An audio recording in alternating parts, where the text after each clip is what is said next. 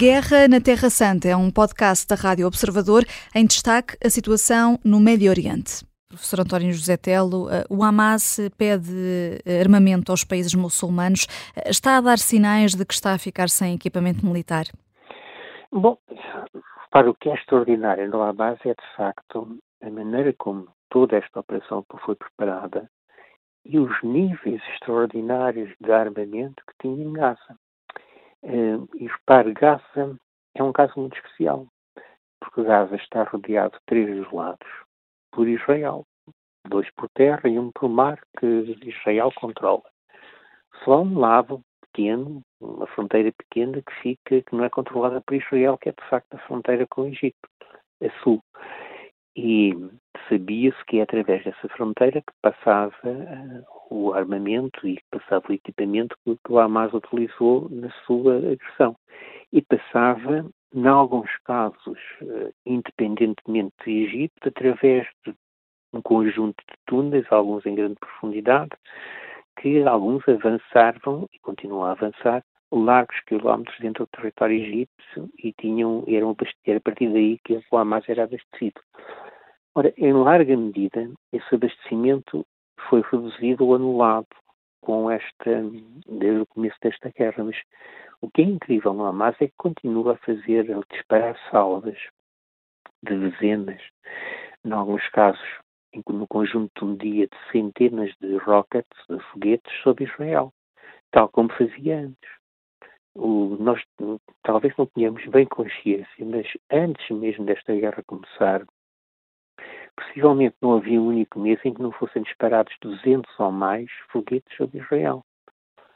É evidente que eram foguetes que a sua precisão era praticamente nula, eram foguetes que eram disparados, podiam cair em qualquer zona de uma, ampla área, mas havia alguns que caíam mesmo em cima de habitações e que e que provocavam estragos e daqueles que não eram interceptados.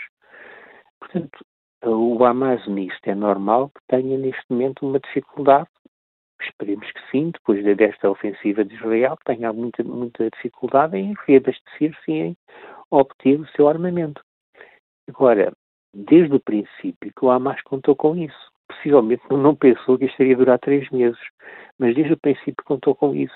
É, desde o princípio que o projeto e o plano do Hamas é uma operação de sacrifício, sacrifício militar do Hamas, mas sobretudo sacrifício da população civil palestiniana, que de certeza que não foi ouvida em qualquer referendo antes desta guerra começar, sacrifício dessa população civil para procurar obter uma, um escândalo e uma reação moral e política do Ocidente que fizesse Israel recuar e provocasse uma derrota política de Israel. Portanto, a aposta do Hamas é de sacrifício da nossa população civil em nosso benefício contra uhum. Israel. Uhum. E o que é preciso nisto é arranjar uma contramanobra que responda a este projeto. Que seja uma, uma uma, uma, eficaz medida para contrariar este projeto hum. do Hamas. Hum. Professor António José Telo, e entretanto o Hezbollah diz ter atingido um centro de comando no norte de Israel, na cidade de Safed. Isto será uma retaliação pela morte de um dos comandantes da força de elite do grupo xiita? Desde o princípio nós temos, para além da faixa de Gaza, uma série de outras frentes potenciais. Frentes que de facto rodeiam Israel. Começam no Hezbollah, no Líbano, continuam pela Síria, nomeadamente por múltiplos movimentos jihadistas que são eh, xiitas e financiados e equipados pelo Irão na Síria, eh, passam pela Cisjordânia e continuam, nomeadamente pelo Mar Vermelho e pela, pela atividade dos úteis, que nesse aspecto são os mais determinados em termos da, de, uma, de um apoio ao Hamas. Portanto, Israel está rodeado por um anel de fogo, de facto. O que até agora tem caracterizado esse anel de fogo é que, retirando a zona da faixa de Gaza, esse anel de fogo tem sido relativamente uh, contido. Não é por acaso que isso acontece, mas tem sido relativamente contido. Uh, Israel tem feito uh, os seus ataques mais ou menos cirúrgicos, é verdade que às vezes bastante pouco cirúrgicos, mas têm feito os seus ataques contra a direção do Hamas e o que é compreensível e que foi anunciado desde o primeiro momento e tem sofrido também uma retaliação, mas uma retaliação contida. Por exemplo, o Hezbollah tem uma capacidade de retaliação contra Israel, nomeadamente através de foguetes, que é qualquer coisa como 7 a 10 vezes maior que a do Hamas na faixa de Gaza. Não a tem utilizado até agora, utilizou de uma maneira muito reduzida, para aí um centésimo do que poderia fazer. Portanto, até agora essa contenção tem existido. É evidente que nós sabemos que, por exemplo, também os grupos uh, de islâmicos que uh, fundamentalistas que lançaram alguns ataques contra as bases dos Estados Unidos, ainda nem sequer foi dito que de Israel, é dos Estados Unidos, no Iraque e na Síria.